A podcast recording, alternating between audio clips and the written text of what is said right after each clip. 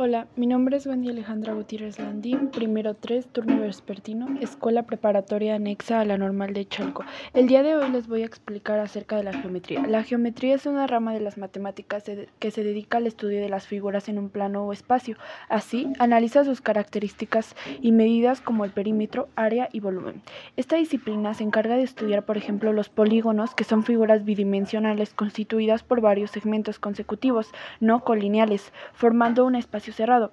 Otro objeto de estudio de la geometría son los poliedros, aquellas figuras tridimensionales formadas por diversas caras que son a su vez polígonos. Otros elementos de estudio de la geometría son los planos, rectas, líneas con infinitos puntos, semirectas, porción de una recta que se extiende desde uno de sus puntos hacia el infinito, ángulos, arco que se conforma a partir de la unión de dos líneas, curvas, líneas que en algún punto cambian de dirección y segmentos, porción de recta limitados por dos puntos con un origen y un final.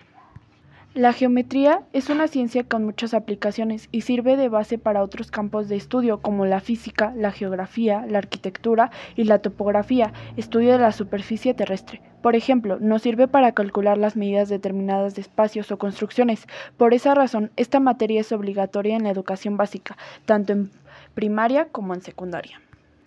Las características de las principales de la geometría son: la geometría se basa en axiomas, que son afirmaciones que se consideran verdaderas sin necesidad de demostración. Estos axiomas sirven como base para construir teoremas y leyes en matemáticas. 2. La geometría se divide en ramas principales, la geometría euclidiana, euclidiana y la geometría no euclidiana.